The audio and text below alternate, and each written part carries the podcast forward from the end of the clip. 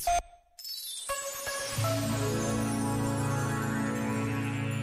Refletindo sobre a humildade, afirmou Carlos Maria Martini, o homem realiza-se no dom de si, não no vencer, colocando-se no centro, mas no esvaziar-se pelos outros, no dom de si aos outros. Consequentemente, humildade e sacrifício são o caminho para a verdadeira humanidade e para a verdadeira paz.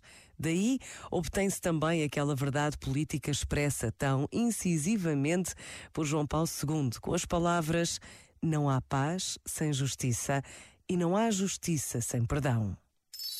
Este momento está disponível em podcast no site e na app da.